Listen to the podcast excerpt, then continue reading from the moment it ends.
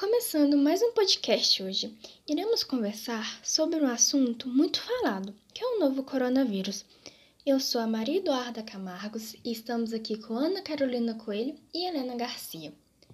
Após a Primeira Guerra Mundial, em 1918, o vírus influenza sofreu uma mutação genética e provocou uma pandemia que espalhou de maneira celere ao redor do mundo.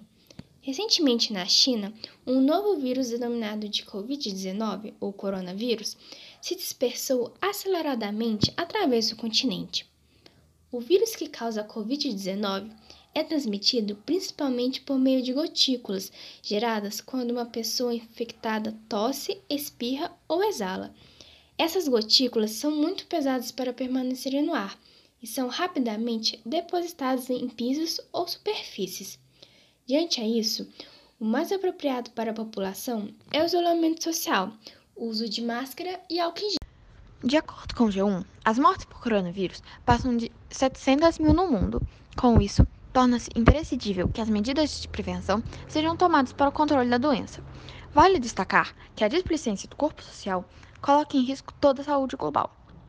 Segundo o filósofo São Tomás de Aquino, um problema social grave só pode ser solucionado através de ações humanas desencadeadas pela mobilização ao próximo. É necessário respeitar as medidas para diminuir a situação atual.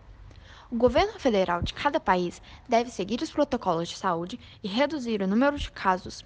Isso deve ser feito por meio de verbas governamentais investidas na infraestrutura de hospitais e pesquisas científicas, a fim de encontrar uma vacina juntamente e de extrema importância que, conforme assegurado pela Constituição Direito à Saúde, as pessoas mais carentes tenham auxílio financeiro estatal e possam ficar em casa, com a finalidade de conter o avanço das infecções, tornando a quarentena um direito de todos e não uma medida excludente que condena outros cidadãos ao risco.